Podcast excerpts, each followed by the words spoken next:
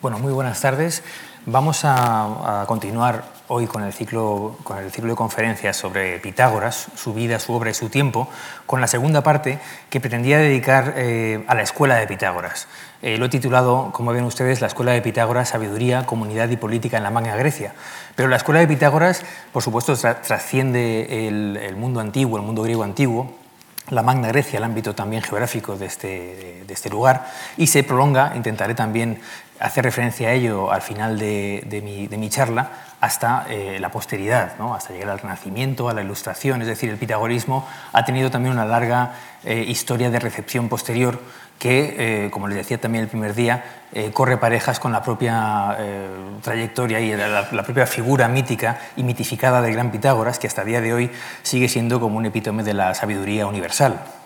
si el día pasado la pregunta era quién era Pitágoras, qué podemos saber eh, sobre él, eh, más allá de, toda duda o, con ciertos visos de verosimilitud o, de eh, constatación histórica. Y yo les ofrecía bueno, pues una suerte de, recorrido por las biografías míticas que se han confeccionado de este, de este sabio en la antigüedad y sobre lo que podemos dar por cierto de ellas ¿no? en ese triple esquema, es decir, las enseñanzas sobre el alma, más bien que las enseñanzas sobre la matemática, eh, el modo de vida y eh, la esfera política que interesó siempre al pitagorismo, tanto eh, como organización interna de, un modo utópico con una propiedad en común, como también sus relaciones con la sociedad exterior, con la polis, con la, polis crotoniata en, la Magna Grecia y con otras polis en ese ámbito geográfico. Hoy la pregunta es, ¿qué sabemos de su escuela? ¿Cómo era esa, comunidad? Eh, que yo el día pasado definía, eh, bueno, pues un poco anacrónicamente como monástica, eh, avant la lettre, eh, o como bueno, pues una especie de vida en común, una especie de cenobio de la antigüedad griega. ¿no? Em, no hay que perder de vista nunca, nunca la, la, problemática de las fuentes que ya mencionaba el día pasado y el hecho de que las principales, Porfirio y Jámblico, son dos filósofos neoplatónicos que viven en una época que precisamente ve el florecer de los cenobios cristianos. Estamos hablando del siglo III, del siglo IV, de, del, comienzo de, la, de, ese, de, esa vida en común en época cristiana y no es de bueno, no sería de extrañar alguna referencia cruzada en las obras de estos biógrafos tardíos de Pitágoras. Pero realmente, eh, bueno, la, idea de buscar un precedente de esa, de esa vida en común, en una comunidad sapiencial, eh, una comunidad ético-religiosa eh, también, como la pitagórica, es muy interesante y es muy, muy sugerente también intentar buscar en, el pitagorismo una especie de precedente de la vida, de la vida en común, eh, de la vida, digamos, segregada de la sociedad general con unos fines religiosos. La imagen que he elegido hoy para ilustrar esta, esta charla es de un pintor ruso y es la escuela de Pitágoras, los pitagóricos adorando, adorando el sol. Es un pintor que se llama eh, Bronikov, eh, historicista, y que eh, recoge, yo creo que bastante, bastante bien y bastante, de alguna manera bastante sugerente también, esa relación de, Pitágoras y de su escuela con, con Apolo, con Helios, con el, con el, sol, con el sol que, que, nace en ese momento y esa adoración un poco bueno, pues, que, que, evoca el pintor, el pintor ruso. en lo que sigue voy a intentar dar cuenta de esta escuela, de, sus enseñanzas, de qué se, se, se, puede saber de lo que se enseñaba allí dentro, de la suerte de vida en común que tenía la comunidad. Eh, en primer lugar, vamos a tratar la naturaleza de sus enseñanzas y del, de lo que allí dentro se podría eh, conocer o, qué tipo de, contenido eh, tenían esas, eh, esas enseñanzas, esas doctrinas pitagóricas, que son complicadas, por supuesto, por, ese, por el secretismo que les comentaba el día pasado, que, mm, que, giraba en torno a toda, la, toda la escuela de Pitágoras. En segundo lugar, me gustaría hablar de la organización de la escuela, sobre la que tenemos muchísima información. Curiosamente, los biógrafos y las fuentes han tenido, bueno, han hecho especial hincapié en la organización interna de esta de esta escuela, en, sus jerarquías, en sus grupos, en una especie de, agrupaciones binarias eh, entre mm, tipos de discípulos, eh, unos más cercanos al maestro, otros más, más lejanos, eh, grados de iniciación, de una manera que recuerda muy de cerca también a otros fenómenos religiosos como los que citaba el día pasado, como los de los misterios, por ejemplo, las iniciaciones en los misterios. En tercer lugar, trataremos la influencia política de, esta escuela y su final, al que aludí muy, muy rápidamente el día pasado, esas eh, revueltas antipitagóricas, que son muy interesantes, porque eh, son la constatación más evidente de la, bueno, pues de la influencia eh, en la sociedad externa que tuvo, que tuvo el pitagorismo y que acabó como les digo, bueno, pues, de, forma sangrienta, sangrienta, de forma violenta. Y por último, si nos da tiempo, porque la, bueno, la parte central digamos, sería la organización de la escuela, de esa vida en común, de ese bios, ¿no? el coinón bios, la vida en común pitagórica, veremos algo de la repercusión y del legado posterior del, pitagorismo, que por supuesto pues, eh, es, enorme, ¿no? Eh, no solo, eh, bueno, pues no solo en la antigüedad, desde Platón, obviamente, ¿no? al que siempre se, se, acusó de haberse apropiado de parte de las, de las doctrinas de los pitagóricos, hasta la antigüedad tardía, hasta el neoplatonismo y posteriormente hasta el Renacimiento, la Ilustración, etcétera, etcétera. Así que vamos a empezar este, este recorrido por, una primera aproximación a las enseñanzas de, este hombre divino que era Pitágoras. Eh, las aportaciones que se suelen atribuir hasta a este, al maestro y las contribuciones al saber se centran tradicionalmente en el campo de la matemática y la música, en el descubrimiento de, unas leyes eh, matemáticas, también de la armonía musical, que regularían también mm, bueno, pues los, los, eh, cuerpos celestes y su movimiento, es decir, también hay una parte de conocimiento astronómico que se le atribuye, ¿no? es decir, números, música, eh, astros, es decir, eh, esa veneración también que vemos en, el, en, el, eh, en la imagen, en, la obra de arte sobre, acerca de, de, los astros, ¿no? en el caso del Sol, esa armonía que, según las fuentes, solo Pitágoras era capaz de escuchar, ese, ese ruido de las esferas, que también en, en Platón, en la República, bueno, excede la capacidad del oído humano, ¿no? y solo pueden oírla, oírlo las almas sin cuerpo, en, eso, en una especie de, de, bueno, pues de reminiscencia también del pitagorismo. Parece que Pitágoras habría eh, enseñado, habría descubierto un sistema matemático musical de este tipo. Eh, también el célebre teorema, por, eh, supuesto, que se le atribuye. son estas, digamos, las, doctrinas que la antigüedad tardía se complacía en señalar entre las enseñanzas, entre las doctrinas pitagóricas, pero sobre las cuales, como yo adelanté el día pasado, no tenemos ninguna certeza histórica. Eh, ya veremos al, hablar de la recepción y de la posteridad de, Pitágoras después de su muerte, de la que comentaremos algo, algo más, que seguramente se trata de una, bueno, pues de una recepción de, los pitagóricos posteriores, pero no del antiguo pitagorismo. Yo entiendo por antiguo pitagorismo, por, supuesto, lo que les comentaba el día pasado, es decir, desde el año 530 que se funda, antes de Cristo, que se funda en, Crotona esa, esa, escuela, ese modo de vida en común, hasta la destrucción de la escuela primitiva con la revuelta antipitagórica que se suele fechar en diversas, eh, diversos momentos, ¿no? 508, 490, hasta 450 eh, Cristo. Pero habrá eh, una cierta supervivencia del pitagorismo en figuras que querrán prolongarlo más allá. ¿no? Eh, hablaremos de algunos de ellos, por ejemplo, Filolao de Crotona y Arquitas de Tarento, a los que seguramente se debe esa fama posterior de la, de la numerología pitagórica y de la matemática y de la música y de la geometría incluso del pitagorismo. Eh, me interesa destacar también el modo de enseñanza del pitagorismo, que se basaba en, un sistema de parábolas eh, en unas enseñanzas eh, que tenían eh, mucho de simbólico también, tenían una, especie de repetición de, dicta, de, dichos, de, acúsmata, que los llamaban en, en, las fuentes. ¿no? Em, los acúsmata o los, o los, que son, son, digamos, enseñanzas para ser oídas y para ser también memorizadas por un cierto tipo de discípulos que, de los que vamos a hablar enseguida y que también dan cuenta de ese carácter eminentemente oral de la, de la filosofía eh, pitagórica y que nos hace, tan difícil eh, tener un atisbo de lo que, de lo que fue. Em, por supuesto, tenemos el problema de que las fuentes filosóficas posteriores, y notablemente Platón y Aristóteles, han desvirtuado bastante lo que pudo ser aquel pitagorismo primitivo y se han centrado quizá en, amalgamar o en catalizar lo que, puede ser el pitagorismo posterior eh, según sus propios intereses filosóficos. Un ejemplo es el de, Platón, que cita a Pitágoras una sola vez en toda su obra, es en la República, en, el, 600A, y lo cita no como un maestro de, de filosofía, sino más bien como un maestro de vida Eh, habla de la sinusía, es decir, la, vida en común, el estar juntos de Pitágoras y sus, discípulos, eh, más bien que de los números y de la geometría y de la matemática, que, sería lo que cabría esperar, aunque hay, por supuesto, otras alusiones en Platón a, a, Pitágoras y al pitagorismo que siempre son muy disputadas en diversas obras, el Filebo, el Teteto, etc. Eh, por otro lado, Aristóteles que no lo menciona directamente, ¿no? habla siempre de los llamados pitagóricos, de los que, dice que tienen este principio eh, sobre el número, también eh, parece silenciar en cierto modo ese legado eh, del, pitagorismo primitivo y centrarse en un pitagorismo posterior, que por cierto eh, también muy de cerca con el, con el platonismo. ¿no? Platón sería también ese eh, heredero del pitagorismo que ha, eh, bueno, pues que ha, ha, creado, ha trenzado un sistema, un sistema filosófico, por supuesto, que él quiere superar. claramente los dos grandes filósofos se plantean como la, bueno, pues un poco la culminación de, lo, de, lo, anterior.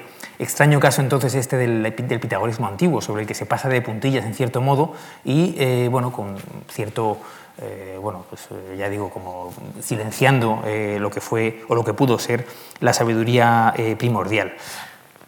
la dificultad de que no escribiera nada ya la mencioné anteriormente, aunque hay siempre unas, algunas opiniones entre, los, entre los antiguos que disputaban acerca de la posible existencia de obras atribuidas a Pitágoras, un discurso sagrado, por ejemplo.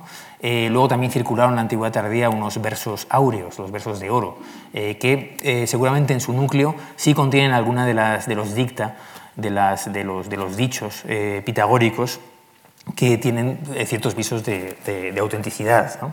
Em, pero un buen em, un buen resumen de, lo que, de la problemática con las enseñanzas de Pitágoras lo transmite eh, su biógrafo tardío Porfirio, que nos dice esto. no, sabemos a ciencia cierta nada de lo que les decía a sus seguidores, pues reinaba el silencio entre, entre los que les acompañaban. Sin embargo, es bien conocido entre todos que afirmaba que el alma es inmortal y que cambiaba a otros géneros de animales. Además de esto, decía que según periodos establecidos, todas las cosas ocurridas pasaban otra vez y simplemente no había nada nuevo que había que considerar de la misma estirpe a todos los seres dotados de alma. Se piensa que Pitágoras fue el primero en introducir esas doctrinas en Grecia. Bueno, eh, sobre eso ya comentamos el, día pasado. Es interesante eh, que los propios eh, biógrafos del filósofo constaten que no, que no se puede saber nada eh, de verdad de esta, de esta, de esta doctrina. ¿no? Vamos a hacer simplemente algunas aproximaciones al respecto. En todo caso, también nos dice Jámblico que se, se, enunciaban las doctrinas en un lenguaje común eh, y usual en apariencia, pero simbólico, que ocultaba una enseñanza eh, secreta, que solo los iniciados podían desvelar.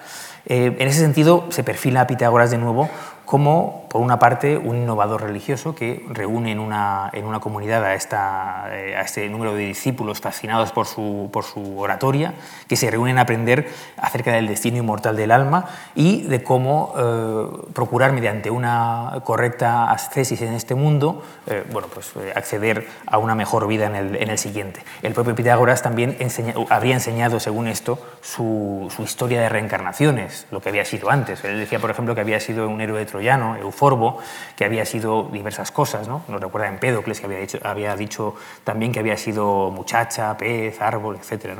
Em, bueno, es una escuela de, un hombre divino, eh, carismático, que tiene eh, en su derredor a un grupo de discípulos incondicionales en, diversas, en diversos grupos también eh, jerárquicos y cuya palabra es ley. Bueno, pues él, mismo lo dijo, ¿no? el, el autos efa, ¿no? él, habló, su palabra es realmente doctrina y ley a la vez para la comunidad. Em, esto es, interesante porque también establece una suerte de sistema eh, de vida en común que será, eh, bueno, pues, mm, como digo, modélico para otros, eh, para otros filósofos. yo, al final, también de, esta, de esa sección, me gustaría recordar los, posibles paralelismos que puede haber entre, entre, esta, entre este grupo pitagórico y otras utopías, otras utopías de vida en común. Pero pasemos a una segunda parte de esta, de esta charla sobre la vida pitagórica. Eh, sobre la ética, eh, la ascesis y la iniciación eh, en, esta, en esta escuela en torno al hombre divino.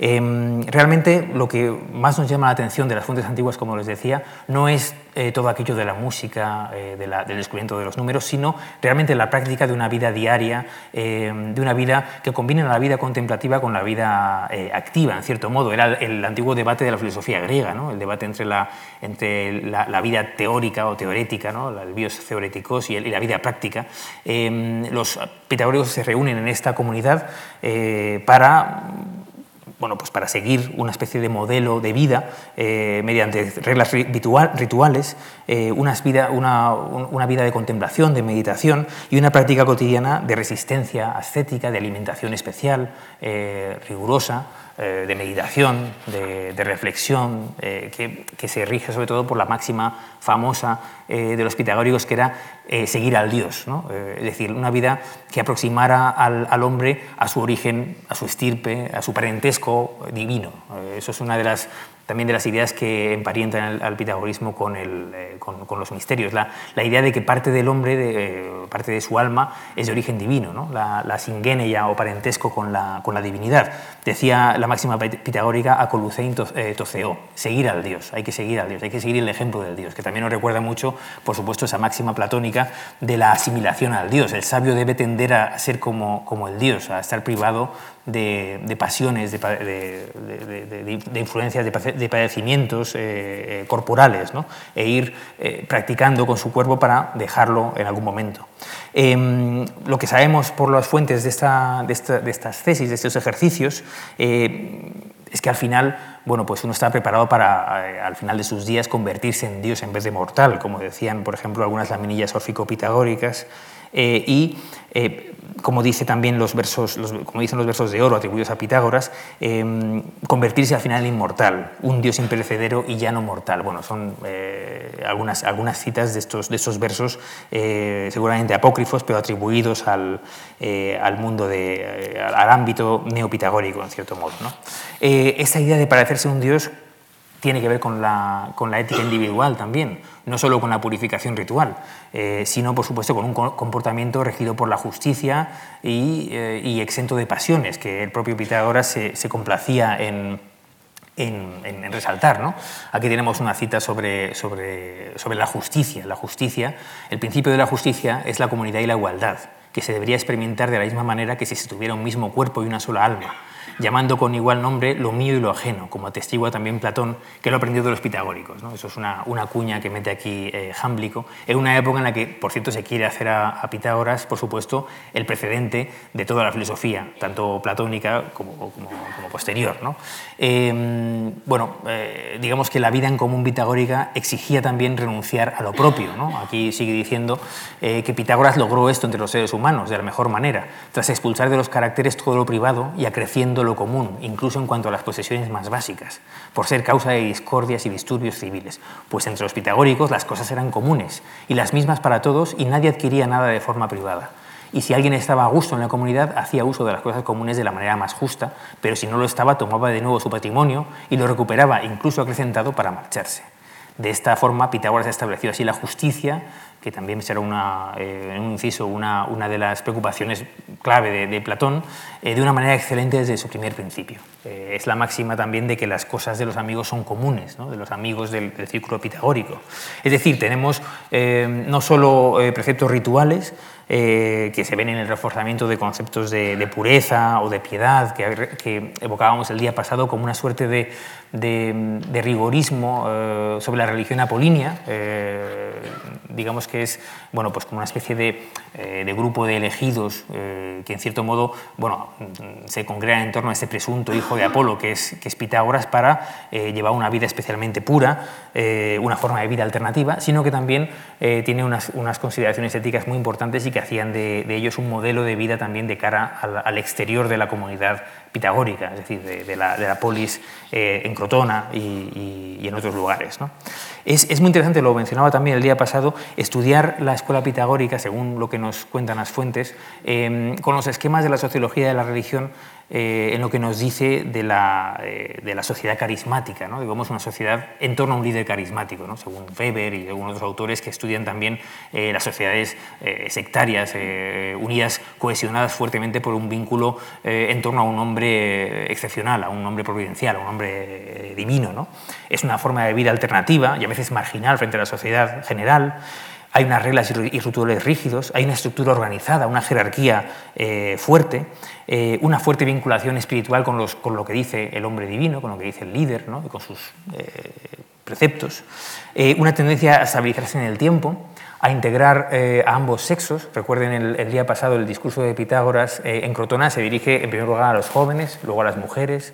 Eh, las mujeres tienen un gran papel en la escuela pitagórica. De hecho, las primeras filósofas de las que tenemos noticia en la antigüedad eran, eran pitagóricas. La propia mujer de Pitágoras, Teano, eh, o, Mía, la hija de, Pitágoras, y muchas otras pitagóricas que supuestamente habrían tenido un papel importante en la escuela que, ignoramos. Pero bueno, habría, había un énfasis en lo, femenino que tiene que ver también con la perpetuación de la escuela, obviamente, un énfasis en la captación de jóvenes de buenas familias de, Crotona.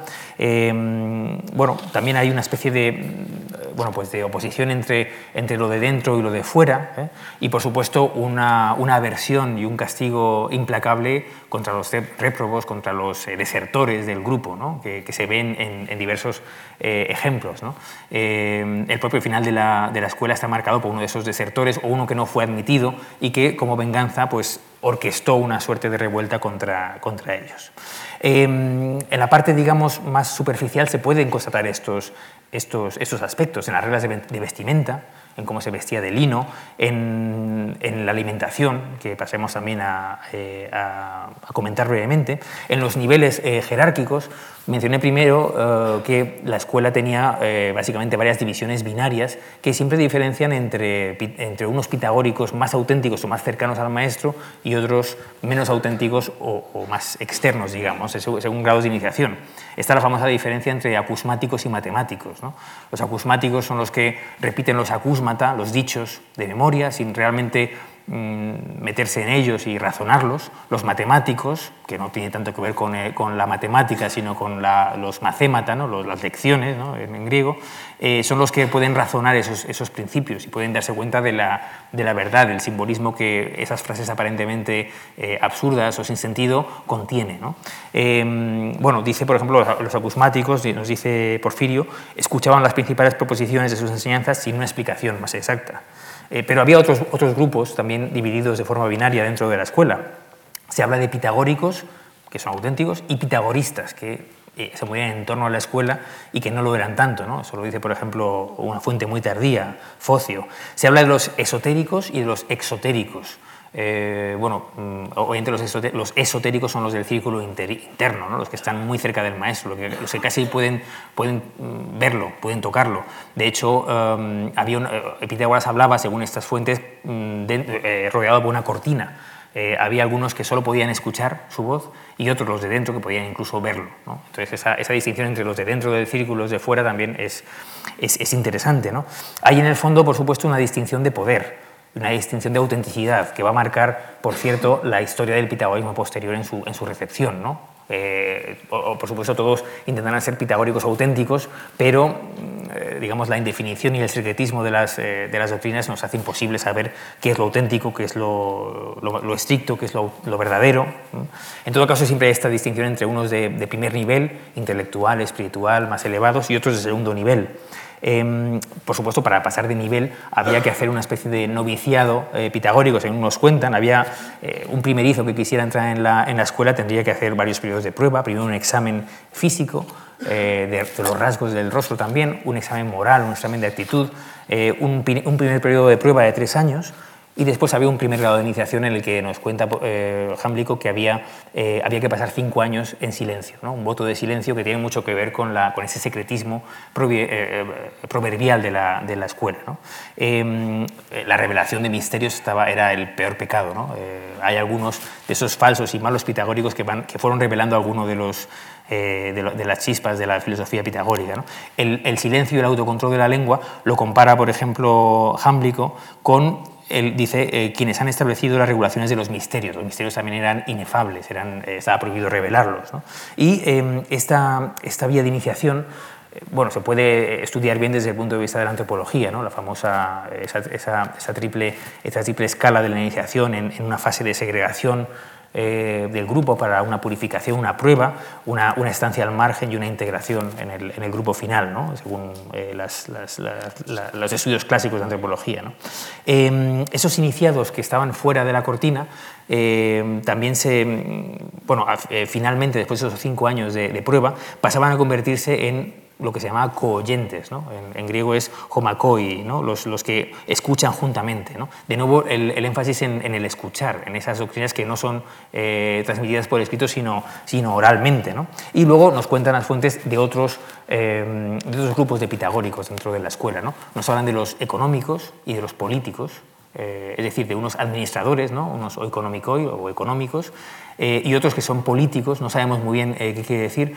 Eh, hay teorías al respecto, por ejemplo, diciendo que, los económicos gestionaban la escuela hacia adentro y los políticos las relaciones de cara a la polis. ¿no? sería una de, las, de las, ideas. En todo caso, es muy interesante pensar en ese, en ese, modo de vida en el que se ponían las propiedades en común, porque realmente significa una de las primeras utopías comunistas de la, de la historia. ¿no? Había en, en, la Grecia antigua también una, una insistencia muy interesante en la coinonía, en la comunidad, una comunidad, una comunidad mm, de, bienes por una parte y de familia por otra, que se verá en la República de Platón, es decir, poner en común eh, bueno, pues, eh, eloicos, ¿no? Eh, digamos la, el patrimonio pecuniario, digamos que la, gran cuestión siempre de las discordias civiles y, fue la distribución de la tierra y la, y la propiedad en Grecia, que causó muchos, muchos problemas sociales y políticos. hubo ciertas utopías que intentaron bueno, pues, avanzar en ese sentido, mm, propugnando una una suerte de comunismo, ¿no? tanto de, familias, bueno, la comunidad de mujeres de, Platón y aquí también en, el pitagorismo, y, eh, e hijos, y una comunidad, eh, digamos, de, bienes. ¿no? Eh, no sería de extrañar así. Bueno, esto hay, hay un libro estupendo de, Dawson que se llama Ciudades de los Dioses, Cities of the Gods, que estudia las utopías comunistas en la antigua Grecia. Eh, por supuesto, el pitagorismo tiene bueno, pues un papel precursor en, esto, ¿no? pero pensemos en, he mencionado a Platón, pensemos en eh, que era una discusión muy, muy viva también en el siglo IV, eh, al final de la guerra del Peloponeso también, en los últimos años de la guerra del Peloponeso, piensen en las asambleístas de Aristófanes, hay unos modelos también en los que se intenta bueno, pues superar los problemas sociales mediante algún recurso a la utopía, a un gobierno de mujeres o a una, a una, utopía también económico y sexual. En todo caso, tiene mucho que ver eh, la, comunidad de bienes con la comunidad de familias y parece que en el pitagorismo primitivo eh, existió, ¿no? que es lo, interesante.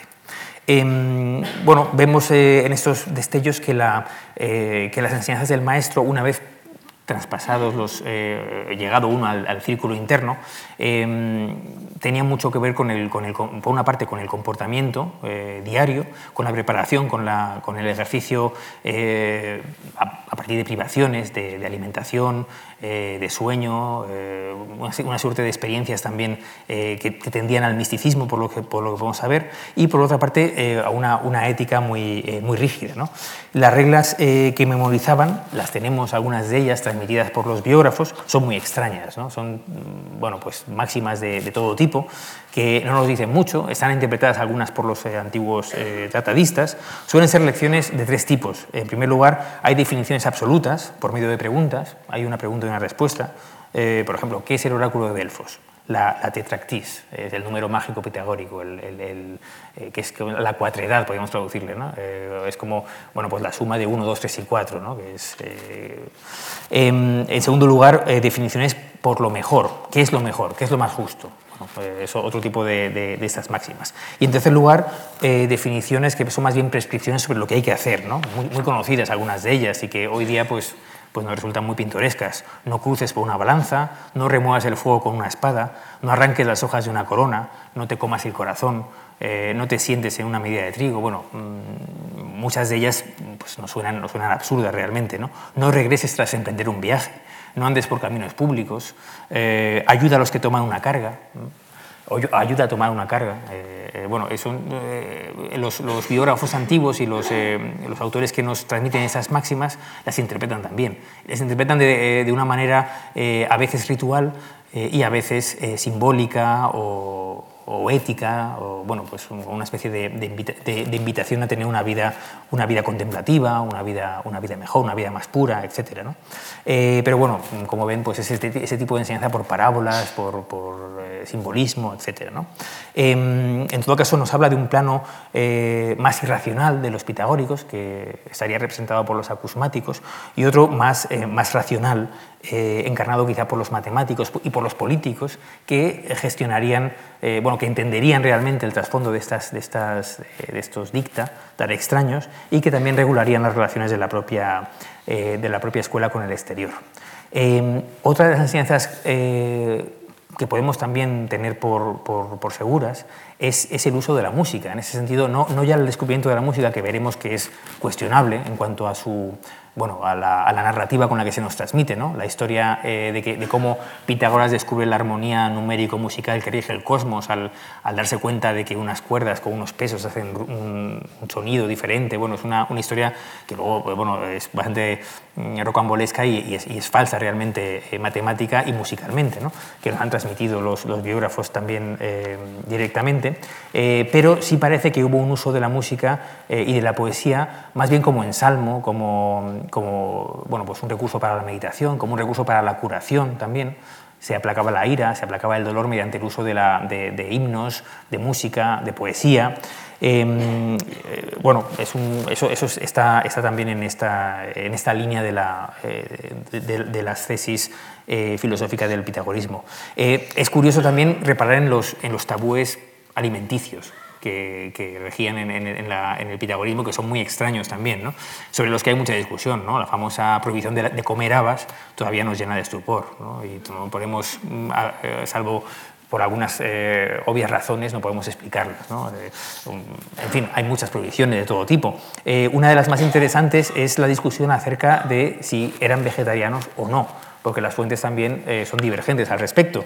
Eh, hay algunos autores que hablan de la prohibición de todo tipo de alimento de origen animal, eh, porque bueno, pues remitían ese precepto a la consideración del alma y de su comunidad con el universo y a la idea de que todos somos hermanos. ¿no? lo dice, por ejemplo, bueno, pues Hamblick, diciendo que, es, bueno, que entra dentro de la idea de la reencarnación, por supuesto, ¿no? de, de, esa doctrina, el no comer carne de animales. ¿no? y entra también en relación con, una idea con una idea utópica de la abstinencia, de la que Porfirio, por cierto, también, este autor de, de la vida pitagórica, eh, hay una obra que tiene sobre la abstinencia de, comer carne, em, con la idea de, una edad mítica, de una edad de oro en la que animales y hombres eran hermanos y, bueno, pues vivían en, armonía y no se consumía carne, ¿no? una edad de oro vegetariana que eh, también tiene mucho que ver con, algunas doctrinas eh, religiosas, como por ejemplo el orfismo, que también tenía ese tabú del vegetarianismo. Pero, eh, sin embargo, otros testimonios, cuando dice, por ejemplo, Pitágoras que lo más justo es sacrificar, y cuando se habla de sacrificios de animales, pues se está poniendo en cuestión eh, la verdad o no de la abstinencia de carne.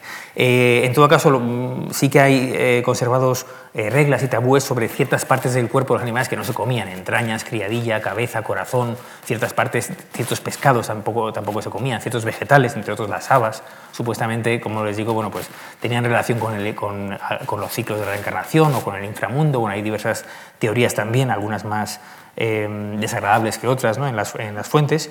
Em, eh, lo interesante es eh, que seguramente la, verdad está entre medias, es decir, que eh, los, los, estratos más altos de la, de la escuela, los más elevados, no podían, tenían unas privaciones mayores o unos tabúes alimenticios más estrictos que los estratos inferiores a los que se permitía el consumo de, de, carne. ¿no? sobre esto hay alguna, bueno, pues algún testimonio al respecto, ¿no? que nos habla de, eh, de que a los, a los, mm, iniciados de primer nivel sí que se les permitía eh, comer carne, comer carne de, animales. ¿no? Em, en todo caso, bueno, pues, eh, la, esa estricta alimentación, el énfasis en el autocontrol, la música como medio curativo, el ejercicio físico y psíquico y la, y, la cohesión tan fuerte del grupo nos recuerda mucho a algunas instituciones, a otras instituciones del mundo antiguo que hablan de comidas en común, de cantos corales, eh, de propiedades en sueños de propiedad en común, como les he dicho. Eh, son algunas notas de la sociedad pitagórica que nos remiten a esa, a esa dinámica de la sociedad carismática eh, weberiana, según la que se puede leer esto, este, este, esta obra de Hamblico o la de, o la de Porfirio. Em, finalmente, hay que recordar em, bueno, lo, que, lo que dice Weber sobre el típico final violento de las sociedades carismáticas. El, modo en el que las fuentes describen el final de la, de, la sociedad de Pitágoras es, es, de este modo. ¿no? Eh, Cilón, que es un, un, ciudadano de Crotona que no es admitido al, círculo pitagórico, que es rechazado pese a, ser, rico y uno de los hombres principales de la ciudad, es el que orquesta una venganza. Em, por ejemplo, cito cito aquí a, eh, Porfirio, eh, es el que organiza una, venganza para, eh, para, matar al propio maestro y para exterminar la escuela. ¿no? Dice sobre la muerte de Pitágoras, una de las versiones que existen. Pitágoras murió de esta manera. Reunido con sus compañeros de siempre en la casa de Milón el atleta, sucedió que la casa, la casa fue incendiada por causa de la envidia por parte de algunos de los que no fueron considerados dignos de admisión en la secta. Pero algunos dicen que los de Crotona fueron los responsables para precaverse de su tendencia a la tiranía. Y dicen que Pitágoras fue atrapado al escapar, pues como había llegado a un sembrado lleno de habas, se quedó allí mismo plantado, diciendo que prefería ser capturado, capturado a pisarlas y que era mejor morir que hablar. Y así fue muerto por sus perseguidores. También perecieron la mayoría de sus compañeros, que eran unos 40, pero solo unos pocos escaparon, entre los cuales se hallaba Arquipo de Tarento y Lisis, a quien ya se ha mencionado, bueno, ese de otro, de otro, de otro momento. Bueno, es una de esas, muertes paradójicas ¿no? que se, de, un, sabio, de un filósofo que muere eh, pues, contraviniendo uno, o, en relación con alguno de sus, eh, de sus, de sus preceptos. Eh, en otro lugar nos, dice, nos dicen las fuentes sobre la muerte de Pitágoras, bueno, que, hay una, que, fue objeto de, de, de, una conspiración. eh, fueron atrapados en 40, que estaban celebrando una reunión en casa de uno de ellos. La mayor parte fueron asesinados por separado en toda la ciudad, según eran encontrados. Mientras los amigos eran capturados, Pitágoras se salvó, esa es la otra versión, primero en el puerto de Caulonia y desde allí marchó de nuevo a la ciudad de los Locrios. Eh, bueno, finalmente acaba muriendo, eh, parece ser que en el Templo de las Musas, en Metaponto, tras hacer un ayuno demasiado estricto durante 40 días y morir de hambre. ¿no? quizá por la pena de haber perdido a los, discípulos o de haber visto cómo esa escuela era, masacrada. Ese es eh, un poco el, final legendario de esta, escuela, que, como digo, tiene también una fecha eh, compleja, una datación eh, lo cierto, bueno, y pasando ya un poco al, siguiente epígrafe, al, al, tercero que quería, que quería tratar esta tarde, lo cierto es que la forma de vida que se inauguró en, en, la Magna Grecia eh, en la escuela pitagórica no se extinguió del todo, eh, o al menos algunas chispas, como dice dicen los filósofos que transmiten estas vidas, algunas chispas de esa filosofía, de esa, manera de vida, de esa manera de vivir, pervivieron eh, incluso un siglo después de la muerte del maestro. Tenemos bueno, pues, referencias abundantes de, de, personajes que se llamaban a sí mismos pitagóricos y que siguen presentes eh, bueno, pues en, la, en, la, vida pública. Incluso en la comedia media y nueva hay personajes que son pitagóricos, que son siempre normalmente eh, pues sabios barbudos y sucios y poco aseados, que aparecen por allí, eh, bueno, quizá parecen un poco cínicos, es una, bueno, se llaman pitagóricos, pitagorizantes, aparecen allí en, algunas comedias. El caso es que el, bueno, pues el arquetipo de pitagórico seguirá vivo algún tiempo después después de la destrucción legendaria también de esta, de esta escuela, de la destrucción del pitagorismo antiguo y primitivo. Ya nos dicen las fuentes que hay dos supervivientes, Arquipo y Lisis, sobre los que volveremos eh, ahora. Bueno, de Lisis se sabe o se dice que pasó a habitar Grecia eh, y que fue maestro, entre otros, del famoso general tebano Epaminondas. Em, pero bueno, yo quería hacer un, poco, eh, detenernos un poco en, la cuestión de, y terminar esta sección central también de la, de la charla, en la cuestión del final de la secta y de su relación con la política circundante, que no es, no es una cuestión eh, baladí, sino que tiene mucho que ver con el, con el modelo de sociedad que propugnaba el pitagorismo, la escuela de Pitágoras realmente, em, que es un modelo, como ven, que tiene también implicaciones éticas y, más allá de ello, políticas. ¿no? Eh, es decir, tiene una pretensión también de, de, legislar, en cierto modo, ¿no? de, emitir, eh, de emitir leyes que sean de validez universal, de hablar de la justicia. ¿no? Eh, en ese sentido, mm, tenemos eh, bueno, pues, indicios que nos llevan a, pensar que más allá de, ser un líder eminentemente religioso o filosófico en, el interior de la escuela, eh, Pitágoras y su escuela tuvieron una, una actividad importante fuera de ellas que más allá de centrarse en, esa escuela ético-filosófica. ¿no? Em, bueno, sobre esto hay, hay diversas, diversas, diversos testimonios. ¿no? Em, seguramente em, las enseñanzas de Pitágoras que más, eh, con más fortuna trascendieron al exterior eh, en el pitagorismo antiguo fueron precisamente las que tenían que ver con la justicia, con la comunidad, con, esas, con esa idea de, de, bueno, de reparto de los bienes. ¿no? Em, bueno, aquí tengo eh, bueno, este, este otro, otro pasaje que es el que les he comentado sobre los económicos y los políticos. Eh, es decir, el, tema, eh, digamos, el tema de las regulaciones económicas también. Em, hay estudios, en concreto un, viejo estudio de, de del, del, año 22 y posteriores estudios de von Fritz y otros autores que hacen énfasis precisamente, eh, quizás siguiendo eh, bueno, pues una escuela de, más materialista, por así decir, de interpretación de la, del, pitagorismo, en la, en la importancia de estos, de estos económicos que tenemos aquí, de estos expertos en administración de bienes y expertos en legislación, es decir, la vertiente económica de esta escuela, que ¿Qué, nos quiere decir eso? Bueno, pues mm, como siempre en la, historia hay que buscar, eh, como se dice hoy día, hay que seguir el dinero. ¿no? El tema de follow the money es muy, es muy importante ¿no? en, muchas, en muchos aspectos y realmente los testimonios nos cuentan eh, sobre la, riqueza también que atesoraban estos, esa especie de, de, cenobios pitagóricos en comparación con la, con la sociedad exterior. ¿no? Más allá de las, eh, de las enseñanzas, eh, digamos, más místicas o más relacionadas con, la, con el descubrimiento del alma, con el vuelo del alma, ¿no? que, eh, que se le atribuyen, hay que tener en cuenta eh, el impacto eh, económico y sociopolítico que, estas, que es la proliferación de escuelas, no solo en Crotona, sino en Metaponto, en, en Tarento, en otras ciudades del, sur de Italia, de la actual Italia, generaría y las tensiones que, producirían en la, en, la, coexistencia con la sociedad externa. ¿no? cuando se ve que parte de los, digamos, de los, de los jóvenes más prometedores y de mejores familias van a la escuela y ceden parte de sus bienes para para, esa vida en común, ¿no? esa especie de vida utópica. Y eh, que además estos, estos pitagóricos bueno, pues se, erigen en cierto modo en guardianes de la comunidad. Eh, hay que recordar que el momento de florecimiento de Crotona, en torno al 510 a.C., eh, con su victoria sobre Síbaris, tiene mucho que ver seguramente con, con la escuela pitagórica. las fuentes hablan de un tal Milón, que quizás sea este atleta del que habla de que habla Porfirio, eh, que comandó las tropas eh, crotoniatas. Hablan de, bueno, pues de, una recepción de los embajadores de Síbaris por parte del propio Pitágoras. Em, bueno, es decir, de una, de, una, manera de inmiscuirse también en, la, en el gobierno eh, y en la, en la, sociedad externa, que es también difícil de, asimilar en una, escuela enteramente eh, sapiencial o, filosófica. ¿no? Por eso, bueno, mm, yo quiero llamar la atención sobre este aspecto de la, eh, del líder carismático de una escuela que, aparte del contenido, digamos, más o menos... Eh, religioso o filosófico que, imparte en sus doctrinas, tiene una influencia y un prestigio en la comunidad eh, tremendo, eh, y cuya palabra se convierte en, en una suerte de, bueno, pues de, ley. ¿no? un autor moderno, Christoph Friedbeck, llama a Pitágoras una especie de consejero político de, Crotona, ¿no? hasta tal punto el prestigio de este hombre era, bueno, pues era sentido.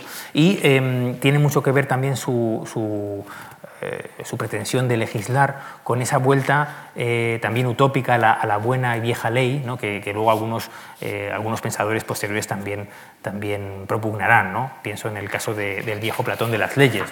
Pero bueno, es, es muy interesante em, también considerar la sociedad pitagórica, la escuela pitagórica, por eso titulaba esta charla Comunidad y Política, como una suerte de experimento, de de un primer experimento de sociedad alternativa eh, que tiene lugar en la Magna Grecia en una época tan temprana como esta, ¿no? Eh, y en la que hay un control de los, eh, digamos de, los medios de producción, hay un control de la economía, hay una, un patrimonio común, hay una, digamos que la gestión económica de la escuela y, la relación política con el exterior es, es interesantísima. Y, a ese respecto es un tema quizá menos, menos trabajado, pero creo que no se puede soslayar en, en absoluto, ¿no? frente a, a, quienes han hecho más énfasis, por supuesto, en, las, en la idea de que descubrió la música, o descubrió, las, eh, eh, descubrió la armonía de las, de las esferas. La actividad pública de los pitagóricos, como digo, ni siquiera eh, con, la, con, el fin de la escuela cesará. Y habrá llamados pitagóricos hasta tan tarde como la época de Platón, el, el, famoso Arquitas de Tarento, que será estratego de su ciudad, será gobernante y será filósofo, y se llamará a sí mismo pitagórico y querrá bueno, pues implantar también una suerte de gobierno ilustrado eh, en, la Magna Grecia, que por otra parte es un poco el, laboratorio político utópico eh, del final del clasicismo griego. También piensen en, el propio Platón y en sus experimentos eh, sicilianos que nos cuentan las, las fuentes. Eh, es muy interesante también, desde el punto de vista político, pensar en qué tipo de orientación tendría la escuela pitagórica, porque las, fuentes nos dicen que tenía eh, dos tipos de orientación, o, o, digamos o aristocrática, elitista, o bien popular. ¿no? Eh, hay quien, bueno, se dicen las dos cosas. es interesante pensar en, cuál sería esa, esa, orientación. En todo caso, las acusaciones que, que, cundían por, por Crotona, entre otros este Cilón y su compañero Ninón, que es el que eh, según, según, nos dicen las fuentes, eh, eh, bueno, pues, mm, calumnia a la escuela, hablaban de que eran contrarios a la democracia, contrarios al, sistema participativo y que, bueno, por ejemplo, que la prohibición de las habas era porque con las habas se votaba en las asambleas, con lo cual eran contrarios a las votaciones. Entonces eran unos tipos aristocráticos y, totalmente, bueno, pues, tiránicos y reaccionarios y algunas de, las, de, estos pasajes, como, el que les he leído, les acusan de tender a la tiranía. ¿no? Decía, hay una excusa política en la invasión y en el incendio de la, de la casa donde, donde, se reúnen los pitagóricos y donde son quemados. Em, esas sospechas de, de, tiranía, las calumnias sobre qué está pasando dentro de la casa, dentro de la escuela, muy típicas también de ese tipo de dinámicas de tensión entre sociedad externa y sociedad interna. Em, bueno, pues hay eh, un trasfondo eh, político interesante que, que, también hay que, hay que, hay que subrayar ¿no? en, ese, en ese filán violento de la sociedad que se fecha, ya digo, pues a, ya comienzos del, del siglo V Cristo y que coincide, eh, nos recuerda Polibio, con una oleada de de, bueno, pues de disturbios de estasis en la, en la Magna Grecia, ¿no? lo dice Polibio, por la época en la que se produjo el incendio de las congregaciones pitagóricas en Italia y en la Magna Grecia, justo después se produjeron disturbios muy notables en todos los regímenes políticos, como suele ser el caso cuando desaparece una, de forma tan inesperada la cúpula dirigente en cada estado está diciendo que, los pitagóricos eran, tenían mucho que ver con la cúpula, de, con, los dirigentes de cada, de cada una de esas ciudades. Y sucedió que las ciudades griegas de aquella zona se llenaron de matanzas, revueltas civiles y de todo tipo de disturbios. En ese momento se enviaron legados de la mayor parte de las ciudades griegas para tratar de solucionar la situación. Bueno, se entiende de las ciudades que eran las metrópolis de estas, de estas, de esas ciudades. Em, como ven, en el final de la escuela, más allá de, las consideraciones sobre sus enseñanzas, tiene mucho que ver eh, pues, pues esa actividad política que la diferencia de otros grupos, de otros grupos eh, de vida en común que seguramente existieron en un momento eh, también de, eclosión eh, espiritual.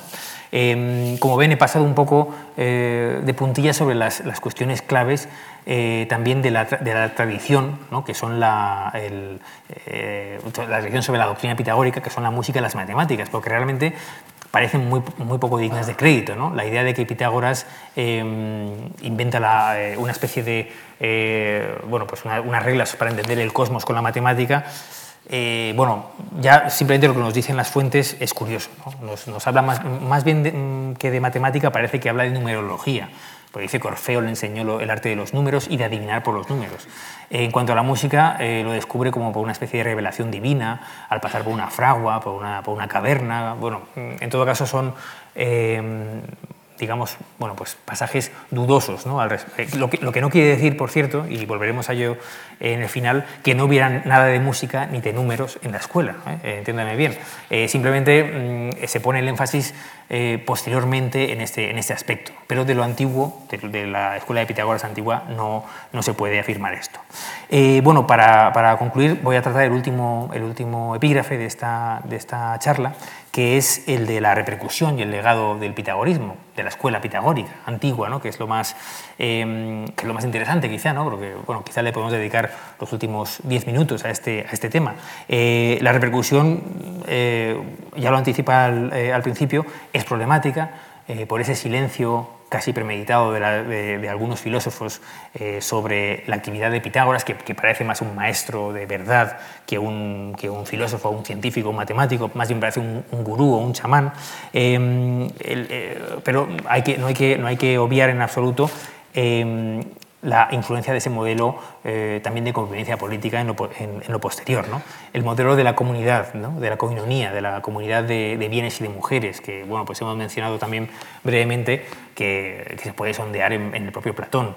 Eh, de, que, de, quien dicen también las, las, malas lenguas que plagió directamente a, Pitágoras. ¿no? Había una tradición sobre el, sobre el Platón plagiario de Pitágoras en, muchos, en muchos casos. ¿no? Y em, es decir, esa idea de la comunidad de bienes, de familias, en, república, en leyes, eh, la idea también del hombre, del hombre providencial, del filósofo inspirado por la divinidad, la idea de la imitación del Dios, eh, la idea de la justicia, bueno, son, son claves que nos, que, que nos remiten obviamente a Platón. ¿no? La gran cuestión quizá de la, de la reflexión del pitagorismo, de la reflexión que importa realmente es, la relación entre pitagorismo y Platón, de la cual eh, ya era consciente Aristóteles y la, expone a su, a su, propio interés ¿no? para, para eh, perfilarse él como, la, como, como la, mejora, la solución, pero es muy interesante el, legado de, ese modelo político pitagórico desde, desde el platonismo eh, hasta el neoplatonismo o hasta la teología política del, cristianismo, en lo que puede eh, deber en origen a ese, a, ese, a, ese, a ese, mundo pitagórico antiguo, ¿no? de que, tan,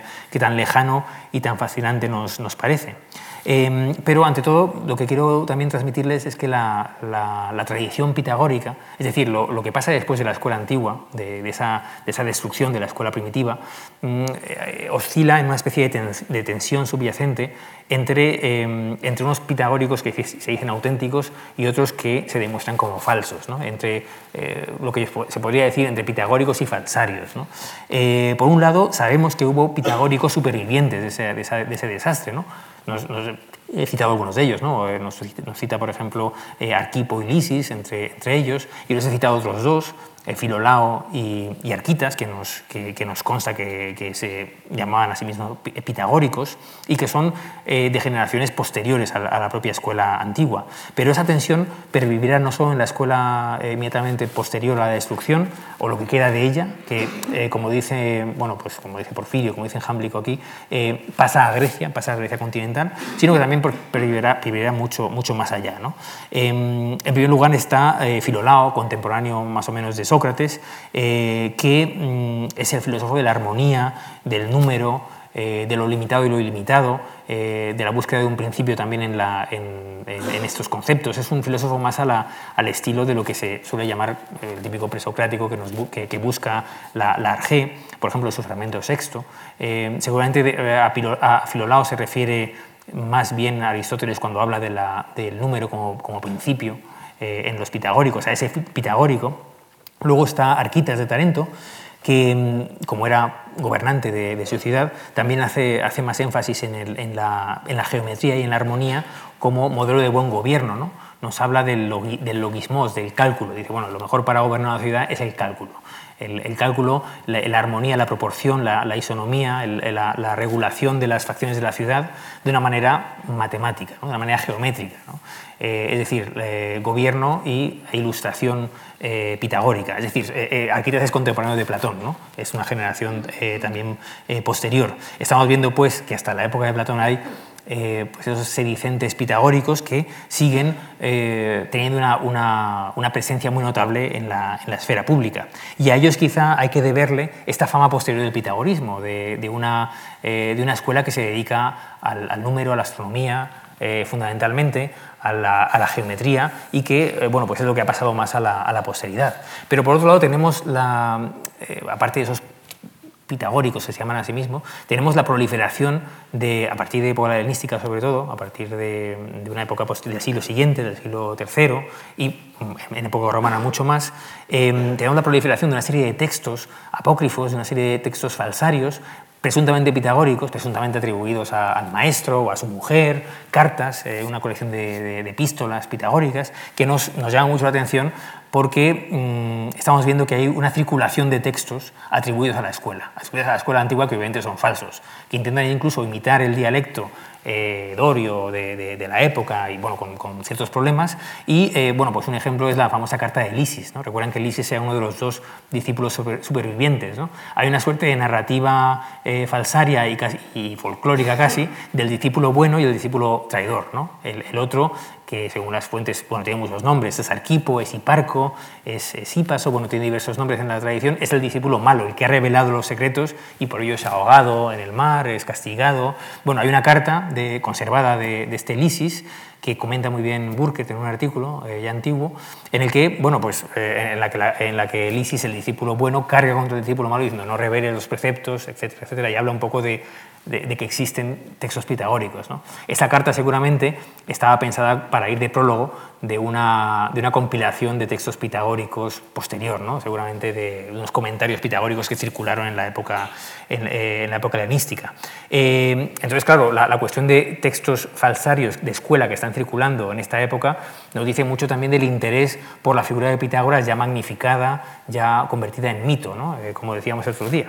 Y por supuesto está el neopitagorismo. Yo les hablé el, otro, el, día pasado de, una especie de revival que a partir del siglo I antes de Cristo tiene lugar en la propia península itálica, en Roma, la figura de Nigidio Fígulo, eh, amigo de Cicerón, eh, un romano de pro, que toma a Pitágoras como bueno, el filósofo original de Italia, en un momento también eh, políticamente convulso de la República Romana, en la que también hay que, hay que buscar una, una figura eh, potente para encabezar la filosofía itálica. Bueno, hay, una, hay un renacimiento del pitagorismo, hay una serie de figuras que se empiezan a llamar a sí mismas pitagóricos.